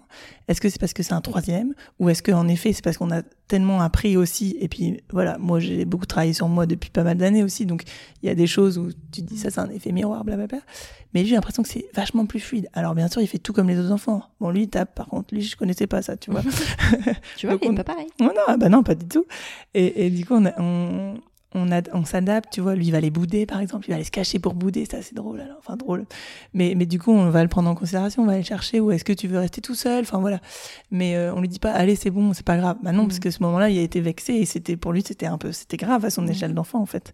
Mais donc, euh, ouais, c'est hyper enrichissant. Enfin, moi, je suis fan d'avoir trois enfants Mm. pour ça aussi, tu vois. Bah oui, mais parce que tu apprends au fil du temps et puis enfin les choix que tu fais qui sont est-ce est-ce que les choix qu'on fait avec un premier enfant au tout début sont vraiment des choix, tu vois? Est-ce que au début on fait avec ce qu'on a reçu ou alors on essaye de travailler différemment mais enfin et, et, et parfois ça fait une grosse confusion et tu, tu te retrouves à, à perdre complètement pied parce que c'est pas c'est pas ce que c'est pas ton enfant, c'est pas c'est pas ce que ce qu'il faut faire parce que on t'apprend à respecter des règles qui qui s'appliquent pas à ton enfant. Exactement. Et le fameux, moi j'adore dire ça aux gens, aux futures mamans. Souvent, je dis, euh, j'ai j'ai rien à te dire, juste écoute-toi. C'est perturbant. Et un médecin nous l'avait dit, notre tout premier médecin qui était du de la vieille en plus pour le coup, pour la nourriture. Tu sais, moi, bah, encore la nourriture, je voulais faire bien, j'avais fait tout, maison, machin. Et il me dit, mais Madame Robert, écoutez-vous. Bah, je sais pas. mais en fait, c'est ça. En mais vrai, quand oui. t'as pas appris à t'écouter toi, c'est compliqué en même Hmm. temps de C'est un devenir sujet, parent. ça aussi. Bah non, mais tout est un sujet, euh, Charlotte. Pourquoi j'ai ouvert cette maison Hein C'est assez parti. non mais alors on y vient, hein, parce que je t'ai dit qu'on n'en parlerait pas, mais on va en parler quand même, parce que voilà, on y vient, parce Ça que je pense qu'absolument tout est lié. Mais voilà, c'est pour ça que c'est intéressant aussi, tu vois. Ouais, Euh, et puis tu vois de voir aussi comment tu parles au début de, de, de l'émission de podcast, à ce qu'on aborde aujourd'hui et comment il faut aller creuser pour entendre tout ça. Et je pense que c'est hyper intéressant. Ouais. Euh, mais euh, du coup, j'ai perdu le fil de ce que je disais. Tu voulais qu'on parle de comme Happy? Non, avant. Ah, euh... Je sais plus. Tu vois, si je pourrais réécouter, je- ça, ça irait bien, mais bon, c'est pas grave. Euh, on apprend, j'ai dit que on. Oui, oui, apprendre à se connaître. Voilà. ça. Bah, en fait, on se connaît pas. En fait, on n'a pas appris à se connaître. Nos générations n'ont pas appris à se connaître. Et c'est pour ça que c'est aussi difficile pour nos générations. Les générations précédentes, en fait, elles ne se connaissaient pas, mais elles n'avaient pas euh, enfin la même le même niveau de conscience parce que la vie n'était pas la même, la réalité n'était pas la même et l'avancée n'était pas la même non plus. Et donc il n'y avait pas ce questionnement là pour soi-même et donc pour nos les enfants. Aujourd'hui, on est dans un environnement où déjà on a de l'information à peu près tout en 3 secondes 30. Euh, je veux dire, tout ce qu'on lit, tout ce qu'on consomme, ça te fait te remettre en question en permanence. Là, on est en train de faire un podcast qui peut-être va faire exploser le cerveau de certaines personnes parce qu'ils vont dire, oh mon dieu. Mais tu vois, mais tout ça avant, ça n'existait pas. Non, mais ça n'existait pas. On n'avait pas accès à ça. On avait accès euh, à ce que ta sœur, ta cousine vont te dire, mais c'est tout en fait. Exactement. Donc c'est pas du tout les mêmes réalités et c'est pour ça que c'est hyper dur pour nos générations d'avoir accès à toutes ces informations. Mais donc du coup d'avoir une, vraiment comme une grosse dissonance entre ce qu'on a reçu et de se dire, mais en fait, moi maintenant j'ai des enfants, je fais quoi Je fais quoi entre ce que j'ai reçu et toutes ces informations? Tu m'étonnes qu'on vrille en fait. Bah faut s'écouter. Bah ouais, mais alors attends. Mais ça revient. Faut aller voir un psy, hein, parce que pour apprendre à s'écouter, faut déjà tout lui balancer. Hein. Et après, on peut apprendre à s'écouter, parce qu'on a beaucoup de choses à dire, quand même. C'est certain. Mais euh, mais c'est pas simple, c'est pas mm. simple. Mais en tout cas, ce que, enfin moi, ce que j'entends dans ton discours, c'est que voilà, enfin, vous avez euh, appris, vous avez appris à vous écouter, tout ça avec votre première, et puis avec, il y a d'autres problématiques avec les autres enfants, hein. mmh. mais euh, mais que c'est devenu beaucoup plus fluide au fil du temps, tu vois. Puis moi, tu vois, on parlait tout au début du fait que les copines, elles étaient euh, avec des enfants au même âge, du coup, enfin, elles ont leurs aînés au même âge que mon aîné, et si tu veux, c'est pour ça que du coup, des fois, certaines problématiques je raconte souvent l'histoire quand je raconte la genèse de Comapi où Alice l'année dernière me dit à 9 ans, me dit, euh, enfin, elle allait avoir 10 ans, me dit c'est quoi les règles? Et où je, je, suis restée bloquée, je savais pas comment lui dire, etc. Tu vois, et je disais, bah en fait, j'ai pas de référence parce que moi, on m'en avait pas forcément parlé. Ça aussi, j'en ai reparlé avec maman en disant, bah c'est vrai qu'on n'avait pas parlé ensemble, juste, bon bah ça y est, j'ai mes règles, ok, tu vas en parler, non, c'est bon, voilà. Et elle, elle voulait savoir, alors qu'elle les avait pas, elle voulait comprendre.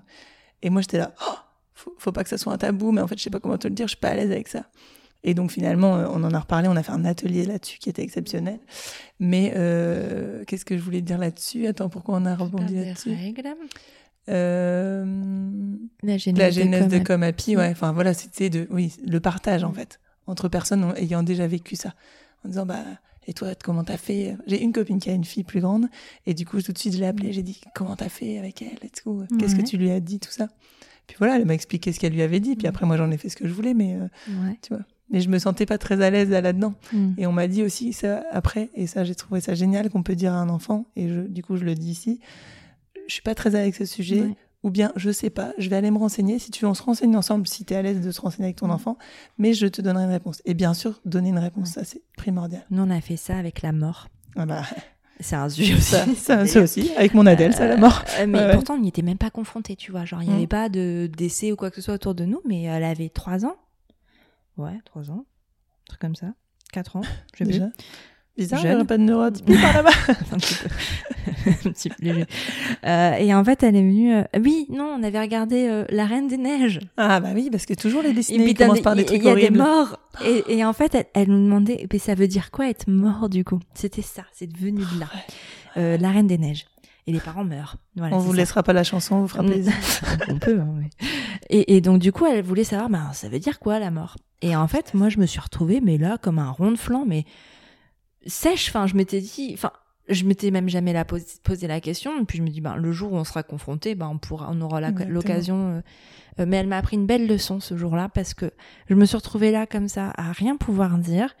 Et je lui dis, et j'ai eu rêvé de dire, mais écoute, je sais pas comment te l'expliquer. Moi, je, je, sais ce que c'est dans ma tête et j'arrive à le comprendre dans ma tête, mais, j'arrive pas à l'expliquer. Mm. Et en fait, euh, je pense que j'ai besoin de livres pour te l'expliquer.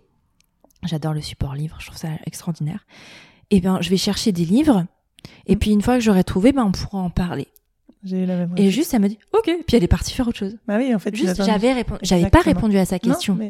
Je n'avais pas donné de réponse, mais je l'avais prise en considération. Exactement. Et j'avais entendu ce qu'elle me disait. Et donc, du coup, et alors, qu'est-ce que, qu'est-ce que ces moments-là a donné comme leçon? C'est-à-dire que, ben, en fait, on n'a pas toujours les réponses mais qu'on peut aller les chercher et se renseigner pour les donner.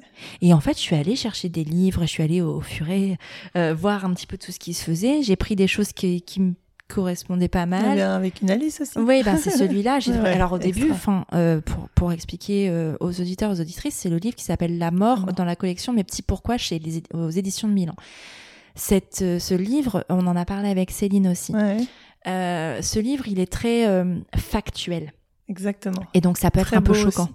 Oui, mais Mais selon, à fin, selon le rapport que à tu as avec la Mhm. mort au début, enfin moi Oui, quand j'ai ouvert peu- la oui. page, euh, c'était le grand-père de Alice qui, qui est mort et moi je suis là, mon Dieu mon père. Ah oui, c'est vrai. C'est qu'il est assez. Parce que ben, la petite fille avait le même prénom et puis Oups. et tu dis ah ok. Euh, et donc je l'ai feuilleté et au début je me suis dit ah je sais pas trop. Et en fait je l'ai pris et ça a été le meilleur livre. J'en avais pris un un peu plus poétique de Agnès Le Digue euh, qui est très très beau euh, qui raconte la mort d'un petit garçon qui a une leucémie. Mais un petit peu enfin c'est ouais. romancé c'est un album c'est très joli. Je sais plus et je sais plus le titre mais je vous le partagerai si vous me le demandez sur Instagram il y a pas de problème. Euh, et en fait, euh, ce livre-là, il raconte une histoire et, et c'est intéressant. Et puis j'avais envie qu'elle voit que ben tout le monde pouvait mourir, même si c'est un peu horrible. C'est pas que les vieilles personnes. C'est une réalité. Et, et, et, euh, et donc j'ai acheté ce livre et puis on l'a lu et en fait juste ça l'a pas choquée parce qu'à à 4 ans, elle avait besoin de faits. Oui, Elle a besoin ça. de quelque chose de factuel. Et elle m'a appris vraiment une grande leçon ce jour-là de dire, mais en fait, euh, ben t'as pas toujours la réponse, mais il faut aller la chercher ailleurs.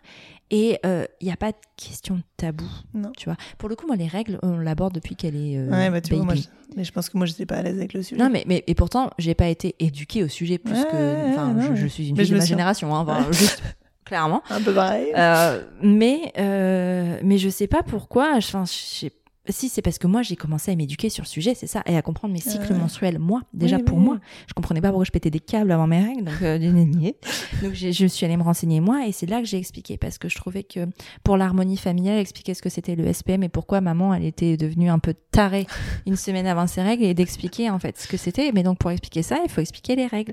Et puis tu sais, les enfants quand ils sont tout petits, ils viennent aux toilettes avec toi. Oui. Alors moi, oui. Tu Alors, vois bon, Désolée, mais vu que moi, je mettais des tampons, n'est-ce pas Ouais. J'avais pas du tout envie qu'ils voient ça. Bah c'est ça. Et mais, pour ça, mais en je fait. comprends. Mais en même temps, moi, je m'étais toujours dit, avec une approche différente, mais après, je suis devenue mère dix ans après toi, enfin presque quasiment, enfin peut-être pas dix ans en fait. Ça fait bader ce que tu dis. Non, pas du tout. Non, je suis devenue mère à un moment où en fait, euh, je pense qu'il y a une génération de mères qui se sont dit, ça suffit de plus parler. Ouais, Et donc du coup, euh, on a pris la parole. Tout à fait. C'est- c'est surtout Non, ça. Euh, c'est c'est pas, c'est c'est juste ça. C'est pas pour donner un coup de. On a, on a Non, presque le même. C'est Ça oui, on a quelques. Quelques années. C'est tout. Euh, et de me dire, mais en fait, j'ai pas envie qu'elle entre dans les toilettes et qu'elle voit du sang partout. Enfin, partout. Ceci dit, je, je retapisse pas mes toilettes à chaque fois. hein. Mais qu'elle voit du sang et qu'elle qu'elle croit euh, un truc grave alors qu'en fait, c'est juste la Ouais, life et que ça va lui Ouais. arriver. En plus, c'est une petite fille, donc enfin, ça va lui arriver. bien sûr. Mm, mm. Donc en fait, on a juste expliqué les trucs clairement. Par contre, des fois, on allait chez mon père et tout ça. Je m'en souviens, elle parlait des règles, genre ouais, maman, elle a ses règles et tout. Je- Ah, chérie, par contre, on en parle ensemble si tu veux, mais j'ai pas forcément envie que tout le monde le sache. Et ça choquait moi vachement mon père de dire mais euh, pourquoi vous lui parlez de ça? Genre, mais pas pas choqué, mais genre pourquoi vous lui parlez de ça Franchement, euh, Ouais. n'importe quoi? Tout ça pour dire que ouais, s'il y a des sujets comme ça avec lesquels on n'est pas à l'aise, mais pour eux c'est juste un fait en Ouais, fait. Exactement. Ils mettent pas sous l'émotionnel et toute la peur et tout le dégoût, tout le tabou que nous on peut mettre. Ah oui. C'est ça quoi. Mais donc euh, exactement. t'as réussi à expliquer les, les règles à ta fille du coup. Alors j'ai acheté des livres justement, Ouais. mais moi je suis quelqu'un qui adore les partages dans la vraie vie, Euh, voilà. Donc du coup j'ai j'ai j'ai voulu savoir et j'ai trouvé un atelier qui était super. On a fait une- un atelier sur une journée avec elle. Euh, donc elle était avec des petites jeunes et moi aussi on était là. C'était vraiment un truc mère-fille. Euh, donc qui expliquait de manière factuelle. Enfin c'était chouette alors que tu vois elle avait 10 ans, elle venait juste d'avoir 10 ans. Euh, ce que c'était, pourquoi on avait nos règles, etc. Et après, il y avait juste un moment que euh, les, les jeunes filles Mhm. avec la- l'animatrice, où il lui montrait justement euh, si vous vouliez euh, des, des serviettes périodiques, etc. Et en fait, je me suis rendu compte du coup que moi, j'étais pudique sur le sujet. Elle, elle est aussi pudique de, sur le sujet, mais récemment, je lui en ai reparlé d'ailleurs en lui disant, bah, alors, est-ce que tu veux qu'on te mette une petite pochette dans, ta- dans ton sac pour le collège et tout ça? Elle me dit non, non, ça va. Et je lui ai dit, bah, je vais te mettre au fait les livres qu'on a à la maison soit dans ta chambre, soit à disposition, parce qu'ils sont dans le salon, mais Mm. je pense qu'elle sait pas forcément où ils sont. Mais du coup, comme ça, elle, elle pourra feuilleter aussi, parce que je sais qu'elle va pas forcément aller m'en parler, mais, euh, mais du coup, je trouve ça cool. Et c'est vrai que le support livre est quand même T'as canon. des titres à nous recommander pour euh, Alors, c'est euh, qui- li- ouais, le petit illustré de Ah mon oui. intimité. Et ça, il est génial. On l'a déjà. Bah oui, parce qu'en plus, c'est adapté aux âges. Et j'en ai un autre qui s'appelle, alors je sais plus exactement, euh, Sexualité, amour. euh, Je sais plus. Ah, c'est pas une sexologue ou. Je saurais plus te dire. Je crois savoir ce que c'est. Amour, sexualité, enfin c'est en le, Ouais, la couverture elle est blanche, blanches et y a- avec- ils sont dans un canapé. ouais, ouais. Ça, euh, bah on donnera le titre aussi euh, sur Instagram. Si, vous- si on oublie de le mettre quelque part, vous nous le demandez. Et justement, je refais un petit check pour le livre de la mort aussi, qui avait été chouette, en un peu romancé, Mm. un peu imagé d'enfant. On a, on a Au revoir Blaireau, Ah oui. qui est très très chouette aussi. Pas du tout euh, dans un autre esprit, justement, mais comme ça, elle avait deux choses aussi. Ouais. euh, c'est bien ça. Bah ouais, c'est pas mal. Mais tu vois, il y a plein de. Enfin, franchement, aujourd'hui, ils font des supports qui sont très très chouettes Mm. pour les enfants et vraiment très adaptés. Tu vois, la collection des petits pourquoi, ils Ouais, ont canon. tous les sujets. Euh, les plus tabous imaginables. Il y a le divorce. Euh, je pense à ça parce qu'on a évoqué pas mal de sujets ces derniers temps sur Prenons mon café. Il y en a sur le divorce, il y en a sur les frères et sœurs, il y en a sur Confiance en soi. et sur l'hypersensibilité, sur euh, le haut potentiel intellectuel. Il y en a Oui, aussi. c'est vrai. On l'avait pris une fois. Il y, a, il y a plein, il y y a vraiment plein de sujets. Il y a euh, euh, les frères et sœurs pour accueillir quand tu accueilles un frère ou une sœur. Enfin, je sais parce que Alice, Mm. à chaque fois quand on lit un truc, elle veut lire tous les, les titres. Oui, derrière. Ah, moi, ça, je l'ai. Ah, je l'ai déjà Ouais, lu. Oui, bah, je Mais du pas. coup, au bout d'un moment, tu les retiens, les trucs. Euh, et il y en a vraiment sur tous les sujets. Et ils sont hyper bien faits. Ils sont faits avec des pédiatres. Mm. Euh, et vraiment, c'est une collection que je recommande si vous avez euh, un sujet comme ça que vous savez pas, enfin, qui est difficile pour vous à aborder. Ben, il y a ces supports-là qui sont très chouettes. Euh, on les trouve euh, facilement en librairie. Mm. Euh, vous pouvez les commander aussi. Enfin, franchement, ils sont très accessibles et c'est aux éditions Milan. Voilà, ce, cet épisode n'est pas sponsorisé par euh, les éditions Milan, mais en tout cas, euh, c'est super. T'aurais pas travaillé dans les livres, toi, par exemple? Alors, non mais bah, tu vois, oui oui, bah, c'est sûr que, euh, mais je pense pas que ce soit ma formation qui me, ou peut-être que si, peut-être que ma formation en littérature de jeunesse aide à ça. Mais euh, la littérature de jeunesse c'est extraordinaire en fait Mm. c'est pour faire le lien entre nos cerveaux d'adultes et leur cerveau d'enfant. J'ai une Tu anecdote encore là-dessus. Vas-y. pas plus tard qu'hier soir, euh, mon Adèle euh, me dit, euh, elle lisait un manga. Mm. Bon, moi, c'est pas du tout mon truc, mais puis je dis ah mais c'est quoi Et sur les sur la, la couverture, tu vois, je trouvais que c'était rude et tout ça. Puis je la fais éditer, mais alors je vois des trucs, c'était vraiment, tu vois, des trucs un peu qui pouvaient faire peur quasiment. Mm.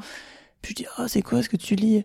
Non mais maman, je vais te lire un peu comme ça. Tu vas voir que ça peut, ça va te déstresser. Je sais plus ce qu'elle m'a dit, mais et en effet, et elle m'a expliqué l'histoire, elle m'a lu quelques trucs. Tu dis, bah oui, en fait, c'est hyper euh, accessible, Ouais. c'est totalement son âge, mais j'avais peur qu'elle lise des trucs qui n'étaient pas de son âge, et du coup, qui allaient lui faire, tu vois, euh, peur ou je sais Mhm. pas quoi.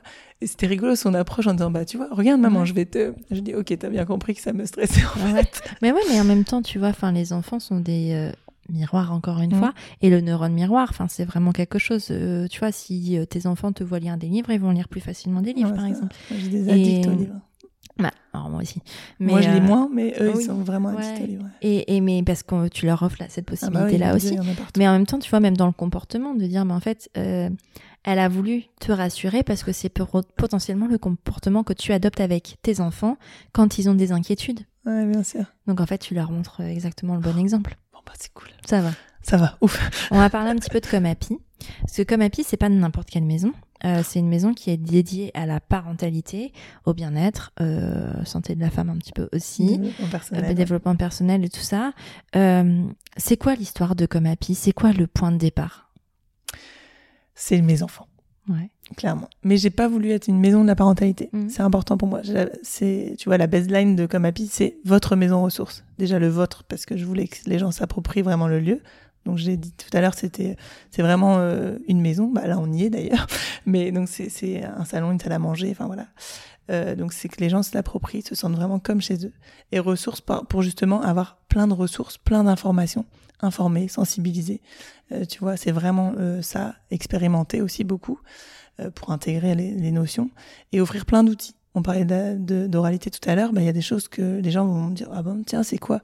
Ah bah peut-être qu'en effet tu vois euh, je moi j'ai aucune formation de quoi que ce soit mais justement je fais appel à des experts qui viennent sur le lieu pour du collectif euh, ou de l'individuel en, en haut mais euh, pour euh, pour donner ce savoir entre guillemets tu vois ces ressources là en fait moi je suis créatrice de liens entre euh, ceux qui les sachants entre guillemets Ouais. et ceux qui ont besoin Ouais. en fait. Parce que des fois, comme on disait tout à l'heure, on a tellement d'infos qu'on sait plus, en fait, où aller.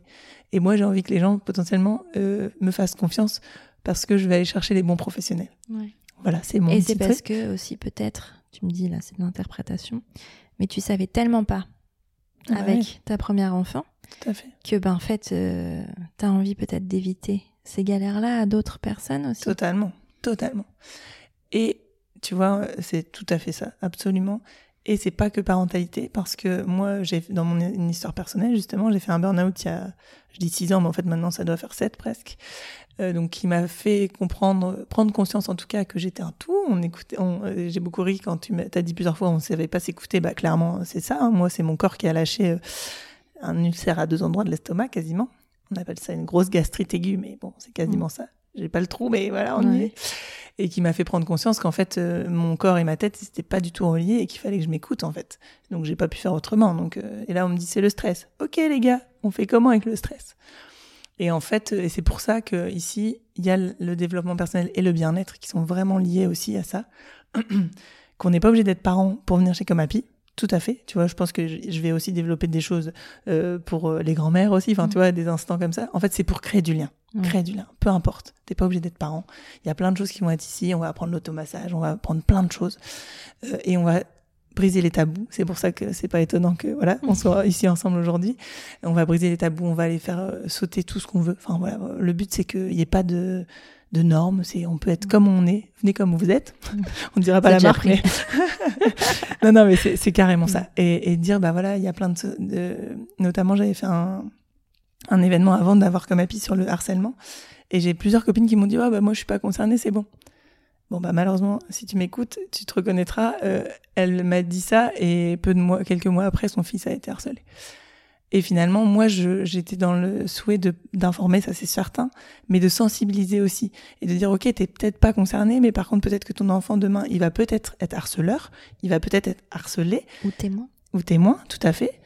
Et qu'en fait, si toi, t'es au courant et que t'en as parlé avec ton enfant, ou si t'as fait un truc par enfant, parce que ça, de toute façon, on le refera, c'est certain, et ben peut-être que du coup ça va peut-être casser un peu des fois les chaînes un peu pourries quoi. Bien sûr. Donc euh... puis apprendre aux enfants à reconnaître ces situations, Exactement. même s'ils n'en sont pas victimes et qu'ils n'en sont pas coupables entre guillemets, de voir une situation comme ça dans la cour et de signaler que ce n'est pas normal. Exactement. Ça peut, ça change tout de suite quelque chose, tu vois. Ouais, ça c'est tout à mm. fait vrai. Et donc pour revenir à la genèse, bah donc c'est les enfants, c'est le partage vraiment, de créer du lien, de partager ensemble parce que moi j'ai entendu tellement, bah, on vient de parler d'Alice, tous les soucis qu'on a eu et moi j'ai toujours dit ouvertement aux gens qu'on en chiait quoi, clairement. Mm. Et ben c'est très rigolo parce que souvent c'était ah toi aussi ah ça fait du bien d'entendre ça. Mais alors le nombre de fois où, je, on, où on me l'a dit c'était incroyable. Et du coup je me suis dit il y a un truc quoi. Et en fait, euh, je parlais de cette psy qui, a, qui, avait vu deux fois Alice et surtout nous plusieurs fois. Et quand je lui ai reparlé de ça récemment, parce qu'on est resté en lien, et elle me dit Ah non, mais il y a un vrai sujet tu peux enfin il y a un vrai besoin des gens de, de parler en vrai de, parce que les réseaux sociaux c'est canon. Mais des fois en plus il y a des gens qui idéalisent. Ouais il y a de la comparaison quand euh... sur les réseaux sociaux tu montres 5 secondes de ta vraie vie hein. voilà, tu montres, et souvent les meilleures secondes de la vraie vie. voilà. Et, et, moi aussi d'ailleurs tu vois euh, juste typiquement mm. euh, quand j'ai fait mon burn out les gens ils comprenaient pas. Parce que moi je suis quelqu'un qui sourit tout le temps Enfin, c'est mon état de. Enfin, c'est pas, je fais pas ma bébête, mais je, je mm. fais toujours ça. Et j'ai même amené ma mère chez l'avocat pour qu'elle entende mon récit mm. de ce que j'ai vécu en fait, ou tout du moins comment je l'ai senti, comme qu'est-ce qui s'est passé. Parce qu'en fait, euh, même moi, je me voilais la face. Hein, c'est mon corps qui a parlé, tu vois. Mais et les gens, des fois, comprennent pas. Et donc, les réseaux sociaux. Euh, ben oui, ça montre une partie de la vraie vie et forcément on a quand même plus tendance à vouloir montrer le beau. Non, moi non. Hein moi non. Mais, mais c'est particulier. On m'a déjà dit d'ailleurs une fois, et d'ailleurs ça m'est perturbé de dire, quand je parlais que du négatif. C'est faux en plus. Je parle pas que du négatif, mais je pense que c'est important d'en parler. Ouais, c'est important. C'est important de montrer que, ben, en fait, je pense qu'on est quand même une grosse majorité à avoir des moments pourris. Enfin, genre tout le monde vit des moments pourris et de savoir que c'est pareil ailleurs ça, et que t'as pas une meilleure vie parce que t'as 8000 abonnés sur Instagram, bah, je trouve que c'est intéressant comme concept, tu vois. Carrément d'accord. Tellement. Et donc, du coup, voilà. Donc, revenir à, à lire des livres, c'est super chouette et tout. Mais de dire, il y a des vrais gens en face de moi qui vivent la même chose. Qu'est-ce que ça fait du bien. Et dire, il y a des outils pour s'en sortir ou regarde ça. On parlait des témoignages. Juste dire, bah, il y a quelqu'un qui a vécu ça et derrière, bah, c'est ce que toi tu fais toujours dans des podcasts. Dire, bah, regarde, ils se sont, sont sortis comme ça, ou c'était cette phase d'optimiste. Tu vois, happy, le, le mm. comme happy, c'est euh, dire, bah voilà, il y a de la joie, il y a de l'optimisme quand même derrière, en fait. Même si on va évoquer, on va évoquer des gros sujets, hein. il y aura le mm, deuil, enfin voilà, notamment, tu vois, et le deuil dans tous les, dans toutes les sphères qu'on puisse imaginer. Ben ça sera pas fun, c'est certain, mais en tout cas, juste de dire que bah, le professionnel qui sera là, déjà, il sera encadrant, il sera bienveillant, et bien sûr, ici, c'est 100% bienveillance à fond, non-jugement, etc. C'est des valeurs qui sont très fortes pour moi, forcément. Et, euh, et voilà, dire, bah, derrière, il va y avoir de l'optimisme. Vous inquiétez pas, ça va aller. Ouais. Voilà. Je trouve ça intéressant. Et puis, même si par exemple là tu parlais de deuil, euh, non, c'est pas fun, mais c'est la vraie vie de plein de gens. Exactement, tout à fait. Et, et en fait, euh, la vie, c'est pas que du fun. Euh, la recherche du bonheur, enfin, ça, enfin, on a fait beaucoup de, tu sais, on parlait beaucoup pendant Mm. moment la quête du bonheur. La quête du bonheur, ça n'existe pas. Non. Le bonheur, c'est pas un goal, c'est pas un état à atteindre. C'est des petites touches dans la vie au quotidien. Oui. Tu peux avoir une journée où en fait ça va être ponctué de petits bonheurs, genre euh, t'as réussi à vider ton lave-vaisselle avant 10h du matin. Enfin personnellement, Non. moi je trouve que c'est un vrai petit bonheur. C'est ça- extraordinaire. Mais parce qu'à chacun à nos échelles, on a des objectifs euh, qui sont adaptés à notre fonctionnement et pas à euh, ce que la société peut attendre de nous, pas à ce que Instagram pourrait attendre de nous, parce que ce qu'on voit sur Pinterest. Enfin, tu vois, il y a, y a, y a- c'est, une société de l'image qui est euh, induite Ouais. avec les réseaux sociaux, mais qui peut avoir un danger et toujours se reconnecter à soi et dire quelles sont mes priorités, quels sont mon, quel est mon fonctionnement. Mhm. Une fois que j'ai compris mon fonctionnement, comment je peux adapter? Quelles sont mes limites Peut-être que mes limites sont plus restreintes que les limites du voisin, mais c'est sa vie de toute façon. Je peux essayer d'avoir la vie du voisin. Si mon fonctionnement à moi n'est pas comme ça, je n'aurai jamais la vie du voisin et je vais être tout le temps malheureuse parce qu'en fait, je n'arriverai jamais à atteindre un objectif qui est juste inatteignable pour moi. Et on en parlait juste avant, et c'est vrai que ça, c'est un sujet euh, sur lequel moi, enfin, je suis euh, très au fait actuellement parce que euh, la neuroatypie est quelque chose qui, j'ai envie de dire, euh, presque est entré dans ma vie récemment, alors qu'en fait, ça fait juste 34 ans, mais je crois que j'ai ouvert les yeux sur ça, de comprendre. Et en fait, juste pendant 34 ans, j'ai lutté pour euh, avoir la vie du voisin et pour être comme le voisin. Mhm. Sauf qu'en fait, j'étais constamment en échec parce que c'est pas ma vie à moi et que c'est pas mes limites et que moi en fait euh, ben je peux pas achever autant que le voisin mais qu'en fait ce que je fais déjà à mon échelle c'est déjà extraordinaire C'est mon extraordinarité à moi. Et Mhm. que aujourd'hui moi je sais ça mais peut-être que demain vous ça va être de prendre une douche. Ouais. moi ça m'arrive aussi que ce soit prendre une douche un moment extraordinaire en fait. Et je pense que c'est le cas de tout le monde. Ouais. que même euh, les plus euh, famous ou les plus successful des gens ont aussi des moments où en fait leur euh, goal dans la journée c'est de prendre une douche. C'est clair. non mais c'est vrai. Ça, et en fait je pense que plus on va en parler plus on va le dire plus ça va être ancré et plus ça va lâcher la grappe en fait et arrêtons arrêtons de nous mettre la pression quoi Ouais, ça, Hein Et de se comparer. et en tout cas, c'est ce que j'entends dans toute ton histoire. Et, et c'est drôle parce que de la façon dont ça a commencé, ou euh, bah après c'est normal, hein. Euh, de, de la façon dont tu l'as commencé et, et comment on est entré petit à petit Mhm. dans, tu sais, creuser un petit peu, Ouais. d'aller plus loin, plus loin, plus loin, comprendre. En fait, je pense que c'est un vrai gros résumé de la vraie vie, en fait, Ah ouais, ça, de euh, ce qu'on pensait, de comment euh, c'était, de euh, je vais mettre des barrières et je vais mettre des trucs. Ah, on fait tomber les masques, en fait. Et Ouais, aujourd'hui, la vraie vie, c'est ça. Tellement, tellement. Et ce qui te donne une mission de vie particulière avec Comme Happy. C'est ça.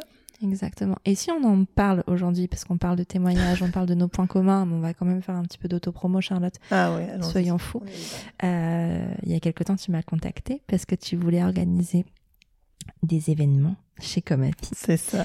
Et, euh, et ça tombait plutôt bien parce que moi, de mon côté, depuis presque 20, depuis, enfin, c'est même la raison d'être de Prenons un café, euh, j'ai envie d'exporter ça euh, dans la vraie vie, de, Mm. de permettre cet échange parce que là, c'est génial, nous on parle entre nous, ça éveille euh, beaucoup de choses chez de- les auditeurs et les auditrices, ça leur change beaucoup de choses dans la vie et je le sais.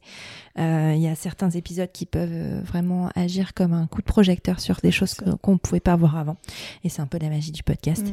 Maintenant, j'ai envie, euh, moi, et c'est une envie depuis très longtemps, de pouvoir avoir ces coups de projecteur-là dans la vraie vie, de pouvoir rencontrer des gens dans la vraie vie, de dire, en fait, on est pareil, on a un...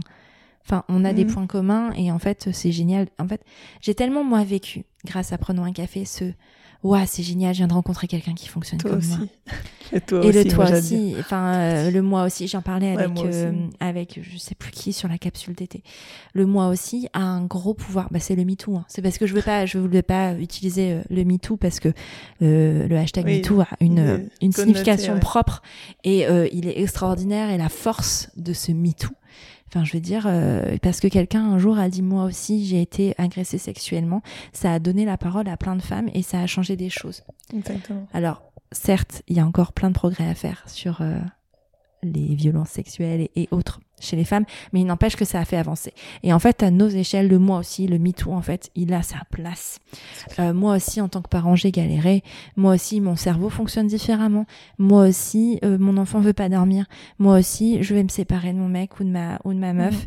Moi aussi, je vis quelque chose. Et en fait, ça, ça a une force qu'on sous-estime beaucoup. Et j'ai envie de moi retrouver cette force dans la vraie vie, comme toi. Ouais, bah, Et mhm. donc, tu m'as donné l'opportunité d'animer des prenons l'apéro Apéro. parce que c'est en soirée dans la vraie vie chez Comme Happy tous les troisièmes jeudis du mois. Donc le principe de ces prenons l'apéro vont être très similaires à ce que je fais sur Prenons un café, c'est-à-dire qu'il y aura un ou une invitée, voire deux, voire Hein. trois, que sais-je, en fonction. On aura un sujet euh, spécifique à traiter avec un témoignage un peu à la prenons un café donc avec le même genre d'échange. C'est à dire que oui je vais cuisiner aussi les gens dans la vraie vie à la différence que ce ne sera pas enregistré Ouais. Euh, et ce sera en public donc avec euh, une douzaine de personnes maximum les places seront limitées pour pouvoir échanger et pour pouvoir retrouver ce moi aussi et pour pouvoir poser les questions parce que je suis quasiment sûre que quand vous écoutez un épisode de podcast en tout cas moi c'est mon cas quand j'écoute parfois je suis là ah mais moi j'ai envie de lui demander ça et t'es là en train de trépigner en disant purée l'animatrice est-ce qu'elle va elle va poser la question puis elle la Ouais. pose pas parce qu'en fait elle est pas vous et qu'elle a pas euh, la même euh, la- la- enfin la même expérience en tout cas et elle a pas rebondi de la même façon. Et purée qu'est-ce que c'est frustrant. Et je sais que ça m'arrive aussi parce que je reçois des fois des messages genre, ah j'aurais aimé que tu demandes ça J'ai, ah bah, mince sorry. Désolé Euh, et en fait là ben vous pourrez poser les questions en fait. Juste de pouvoir rebondir vous et d'avoir un petit peu ce rôle que moi j'ai aussi de poser les questions à des invités qui ont vécu les mêmes choses que vous et pourquoi pas euh, poser les questions à vos pères en fait euh, pères PAIRS euh, qui seront dans la pla- dans, dans la salle et pourquoi pas rencontrer des personnes qui vivent les mêmes choses que vous et puis vous ouvrir vous ouvrir pardon vous ouvrir je parle comme mon enfant. Euh, vous ouvrir euh, à, à, ben, à des belles relations à des belles amitiés enfin plein de choses en tout- et donc l'idée c'est voilà de, de pouvoir créer du lien et pouvoir euh, échanger entre nous. Donc c'est prenons l'apéro au lieu je disais tous les troisièmes jeudis du mois. Donc avec un talk d'une heure une heure et demie. Et après ça pourquoi ça s'appelle prenons l'apéro? Parce qu'on prend vraiment l'apéro. Euh, L'idée, c'est de vous offrir, euh, en plus euh, de, donc, de ce talk et de ce, ce moment d'échange, encore plus de convivialité avec autour de la bonne food. Tu le disais, t'adores manger. Ah Moi bah oui. aussi, je pense que c'est quelque chose d'indispensable pour la convivialité, de goûter des bonnes choses. Et donc, Mm. du coup, on s'associera en partenariat à chaque fois avec euh, des restaurateurs ou des traiteurs lillois euh, pour vous régaler. Mm. Euh, pour vraiment vous régaler, euh, déc- faire découvrir des bonnes saveurs. Euh, ce sera pas le paquet de curly, Oh non. non, ça sera vraiment des bonnes choses et vous pouvez découvrir, découvrir des, des, des, des, ben, des nouvelles saveurs. Et c'est important. Pourquoi c'est important? Parce que je pense qu'en tant que parent, on oublie un petit peu de penser à soi parfois et on ne trouve pas forcément l'occasion de sortir. Mm. Et là, l'idée, c'est que pourquoi c'est en soirée? C'est pour justement vous inciter à sortir de chez vous et à aller à la rencontre de personnes, même si vous les connaissez pas. Parce que je sais à quel point c'est difficile, je l'ai vécu. Euh, moi, j'ai vécu euh, la naissance, la- ma maternité, ma matrescence seule. Ouais, Euh, je connaissais très peu de gens à Lille. Et, euh, et en fait, ça m'a vachement manqué et je sais que je suis pas la seule à vivre ça. Mm. Donc en fait, c'est l'occasion de venir euh, rencontrer des personnes qui ont les mêmes envies que vous. Et parce que c'est toujours un peu dur de dire je vais rencontrer des nouvelles personnes, mais bon, enfin on va pas se comprendre. Là, Ouais. les personnes vont vous comprendre. Et donc vous allez pouvoir partager un bon repas, un petit verre avec ou sans alcool. L'alcool est à consommer avec modération, attention à la santé, dangereux, blablabla. Je suis obligée de le dire, je suis désolée. Euh, mais en même temps, c'est vrai. Et on fait un épisode bientôt sur ce sujet-là, d'ailleurs. Ah. Euh, donc, euh, donc voilà, enfin ça va être génial. Ça sera donc de 19h à 22h. La prochaine édition, la première édition en tout cas, est le jeudi 21 21. septembre euh, à 19h et on va parler du couple après les enfants. Un vrai, vrai, vrai Ah, sujet avec euh, Agathe, euh, la cofondatrice de Holy Mama, qui a déjà témoigné dans l'épisode 96 de Prenons un café. On avait parlé de ses enfants très rapprochés. Agathe a eu euh, un premier fils et puis deux autres fils 15 mois plus tard puisqu'elle a eu des jumeaux et elle a vécu un postpartum qui était très compliqué et un gros, gros, gros, gros, gros baby clash avec son amoureux, son mari, qu'ils ont réussi à, à résoudre. À, c'est quoi le mot à surpasser, surmonter, Mhm. Surmonter. surmonter euh, avec plein d'astuces. Donc, elle va nous raconter son histoire euh, de couple avec un peu de chance. Alors aujourd'hui, quand on enregistre, Hein, c'est pas, le cas. Avec un peu de chance, son mari sera là et ils pourront, on pourra avoir les deux versions. Donc ça pourrait être chouette. Bon, chouette. pour l'instant, c'est Agathe et c'est déjà extrêmement Mm. bien. Mais en tout cas, sachez que que ce soit chez Comme Happy ou sur Prenons un café, il y aura le discours du mari. D'abord. Non, mais c'est vrai en plus. Mais, euh, mais en tout cas, j'espère très fort qu'il sera là. Et, euh, et voilà, donc pour prendre votre place, euh, c'est, euh, je vais mettre le lien euh, dans la description de l'épisode, donc vous pouvez vous inscrire par via ce lien. Il y a déjà des places qui sont parties. Dépêchez-vous d'organiser votre emploi du temps pour euh, pour être là à cette soirée-là, si vous voulez en profiter, euh, parce que ça va être super génial. Ça, c'est sûr. Et, euh, et voilà, les places sont limitées, donc euh, ne tardez pas trop. Euh, bookez un babysitter ou prévenez votre votre conjoint ou votre conjointe euh, parce que ce sera votre soirée et ça va être super cool. Et je te remercie vraiment Charlotte de me donner cette opportunité parce Merci que parce que je suis très contente en plus d'organiser ça ici avec toi. Top. Je suis trop ça, contente. ça va être trop trop cool. Et puis ben bravo pour Comme Happy, Merci. c'est euh, c'est super. Longue vie à cette euh, à cette jolie maison. Merci. En plus, c'est vraiment très très joli. C'est décoré avec goût. Donc bravo, bravo, bravo. Et puis, ben, si on veut plus d'infos sur Comme Happy, si on veut te contacter aussi Ouais. pour une raison, euh, pour des événements, pour des informations, comment ça se passe? Alors du coup, soit le site internet, d'ailleurs il faut que je lance officiellement, mais il est déjà en ligne, donc sur comapi, C-O-M-H-A-2-P-Y.fr, mais je pense que tu remettras le lien, ou sur Instagram, comapi, tiré du bas, M comme maison en fait. Ok. Voilà. Eh ben, c'est super. Merci mille fois, Charlotte. Bah, merci à toi Elise, C'était super. c'était super chouette. À bientôt. Merci, ciao, à bientôt. Voilà, c'est terminé pour ce premier épisode de la saison 6 de Prenons un café. Je te remercie d'avoir écouté jusqu'au bout et s'il t'a plu, je t'invite à le partager sur tes réseaux sociaux, à tes amis dans la vraie vie, bref, au plus grand nombre. Après ça, tu peux aussi envoyer un max de love à Prenons un café sur Apple Podcast. C'est hyper simple. Tu ouvres ton appli Apple Podcast sur ton iPhone, tu vas sur Prenons un café et tu descends tout en bas.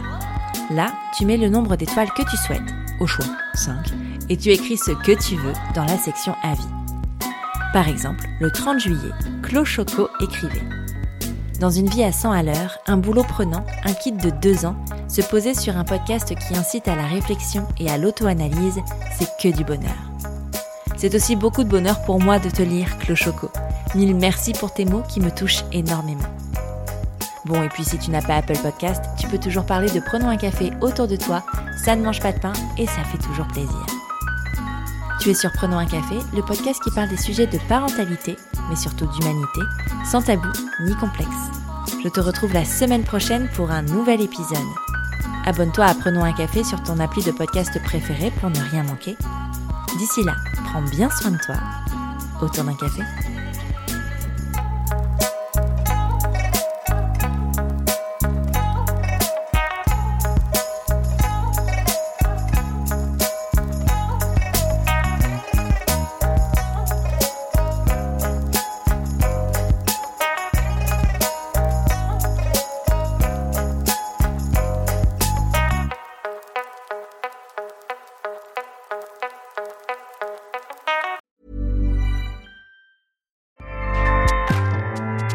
ACAST powers the world's best podcasts. Here's a show that we recommend.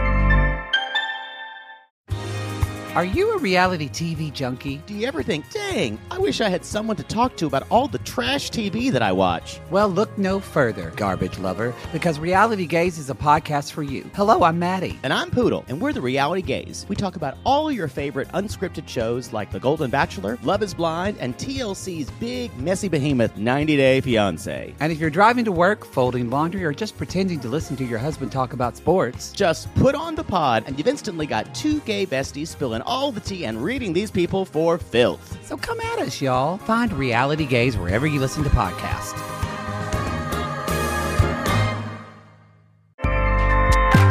ACAST helps creators launch, grow, and monetize their podcasts everywhere. ACAST.com.